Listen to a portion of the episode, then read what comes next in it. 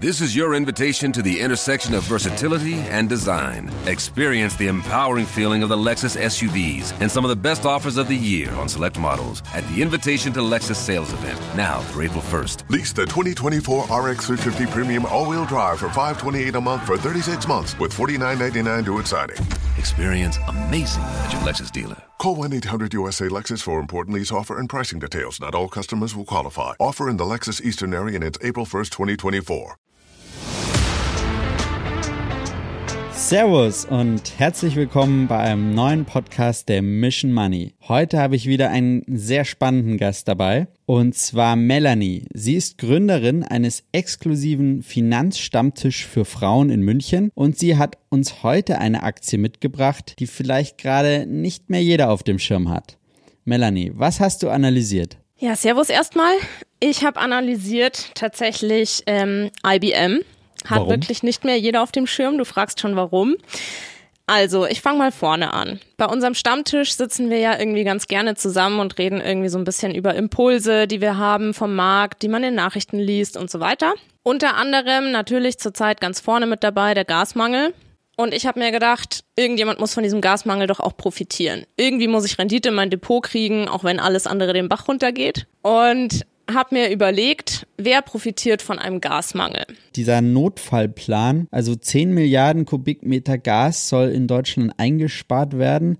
Zum Vergleich, das entspricht etwa dem Jahresverbrauch von 5 Millionen Haushalten. Und das muss ja irgendwie gesteuert werden, wo das Gas jetzt hinfließt und wo eben nicht mehr so viel Gas hinfließt. Genau, das war auch der Ansatzpunkt. Ähm, es wird ja gerade diskutiert, ob die Bundesnetzagentur das großflächig übernehmen soll. Jetzt wissen wir ja alle ehrlicherweise, dass unser Bund jetzt nicht der digitalste von allen ist und gerade auch in der EU verglichen, da gibt es bestimmt digitalere Länder. Es stellt sich also für mich die Frage, wie kriegt die Bundesnetzagentur die Menge rechtzeitig kommuniziert, um nicht nur private, sondern auch industrielle Haushalte und Konzerne ähm, angemessen mit Energie zu versorgen. Und dafür, ehrlicherweise, ist der Gasmangel mal wieder ein Treiber, und zwar ein Treiber von der Digitalisierung.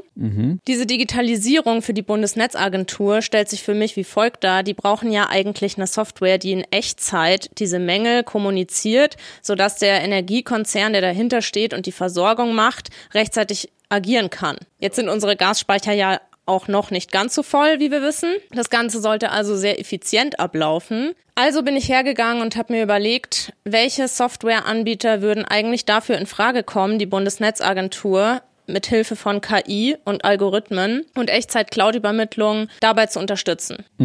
Und da bist du auf einen bestimmten Namen gestoßen. Ich bin auf IBM gestoßen, übrigens witziger ausgesprochener Name International Business Machines. Da komme ich auch nachher nochmal dazu. Ganz so auf Machines sind sie, glaube ich, nicht mehr fokussiert. Ja, das stimmt. Also äh, laut Bloomberg hängt bei IBM in Zukunft nämlich fast alles an der Cloud oder an ihrem hybriden Cloud-Modell. Also wenn das aufgeht, dann sehen Sie rosige Zeiten äh, aufziehen für den Konzern. Schauen wir mal kurz auf die Zahlen. Der Gewinn vor Steuern soll dieses Jahr so bei 10 Milliarden Euro liegen. Nächstes Jahr sollen es dann schon 11 sein und 2025 dann schon fast 13. Also das sieht jetzt auf den ersten Blick gar nicht so schlecht aus. Auch die Bewertung aktuell auf das Gesamtjahr mit 14,8 das KGV angegeben bei Bloomberg. Also damit wäre IBM ziemlich günstig so im Vergleich, oder?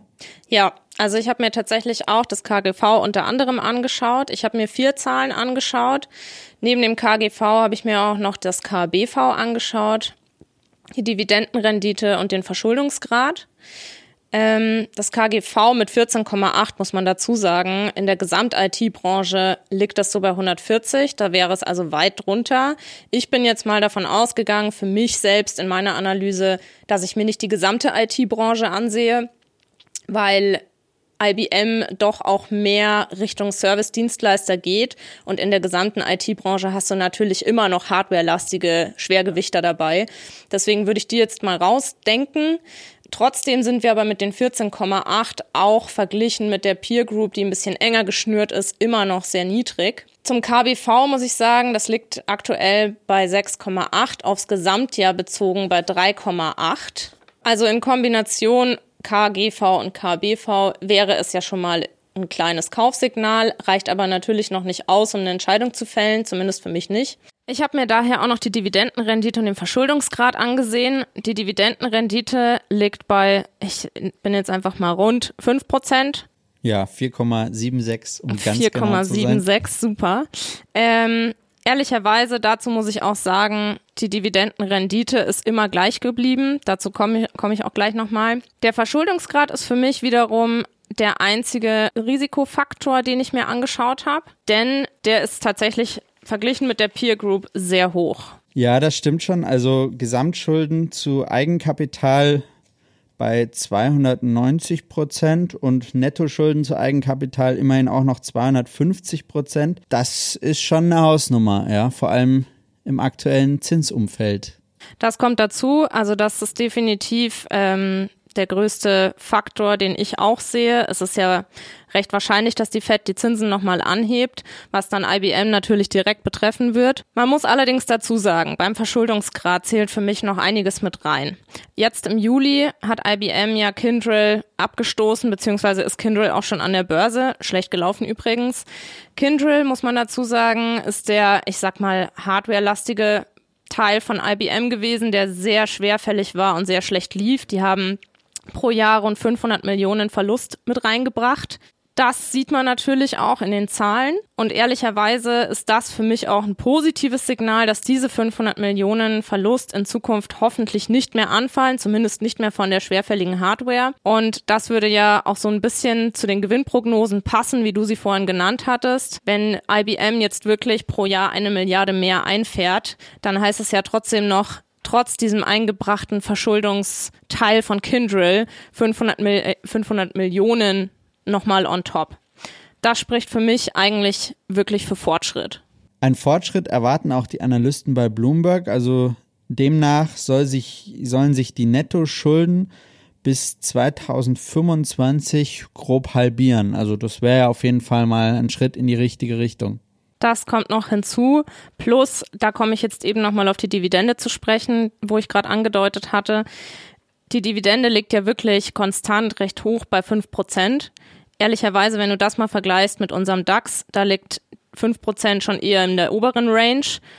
Und der DAX schmiert ja bekanntlich gerade sehr ab. Das heißt, ähm, sie sind wirklich sehr shareholderfreundlich, was für mich für IBM spricht, trotz eines so hohen Verschuldungsgrads noch solche Dividenden zahlen zu wollen.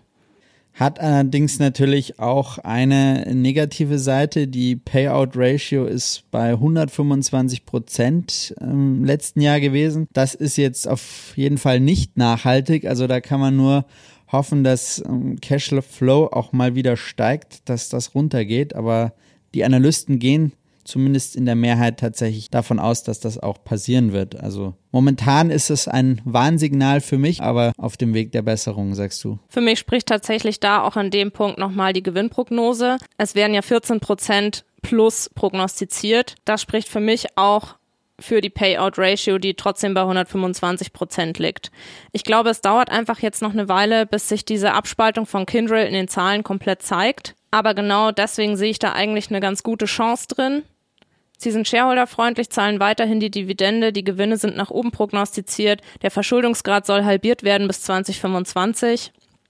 Spricht für mich dafür. Also du bist von IBM auf jeden Fall begeistert, kann man festhalten. Total damit bist du auch gar nicht alleine. Also bei Bloomberg sagen immerhin sieben Analysten, man soll die Aktie kaufen, zehn sagen, man soll sie halten und nur drei sind für verkaufen. Und jetzt eine ganz neue Analyse von der Credit Suisse, die rufen sogar ein Kursziel von 160 Euro aus. Also momentan steht die Aktie so, ich glaube, bei 100. 139 Dollar.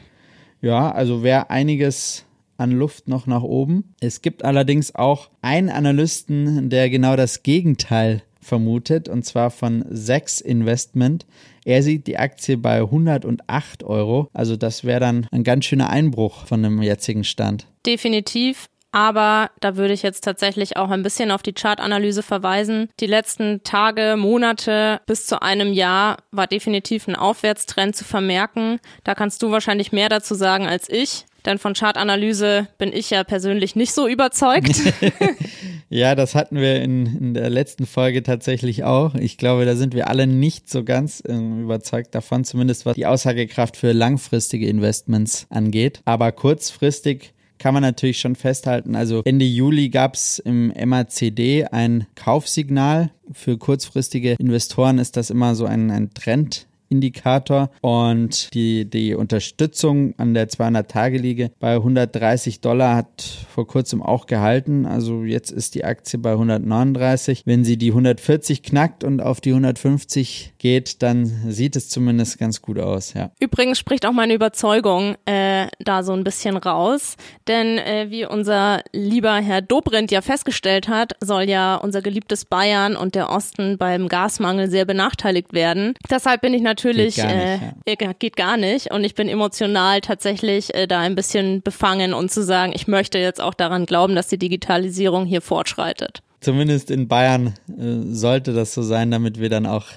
den angemessenen Anteil an Gas hier bekommen. Korrekt. Ja, gutes Stichwort. Selbstverständlich bemühen wir uns, dass die Fakten, die wir euch hier präsentieren, natürlich auch korrekt sind, aber trotz unserer Sorgfalt bei der Recherche können sie natürlich ganz oder teilweise falsch sein. Deshalb gilt an dieser Stelle, alle Informationen sind rein journalistische Inhalte und stellen keine Anlageberatung und keine Kaufempfehlung dar, denn ihr entscheidet selbst darüber, was ihr tut. Und jetzt gibt's noch ein Wochenende mit vielen Renditen. Genau, wir wünschen euch ein schönes Wochenende. Nicht vergessen, unser Newsletter abonnieren auf www.mission-money.de findet ihr das. Da findet ihr übrigens auch die Abstimmung für die nächste Aktienanalyse. Kann ich schon mal verraten, da soll es um kleine Cloud-Anbieter gehen, also auch in die Richtung, aber natürlich ein ganzes Stück kleiner. So, dann schönes Wochenende. Vielen Dank fürs Zuhören und jetzt sind wir raus. Ciao. Ciao.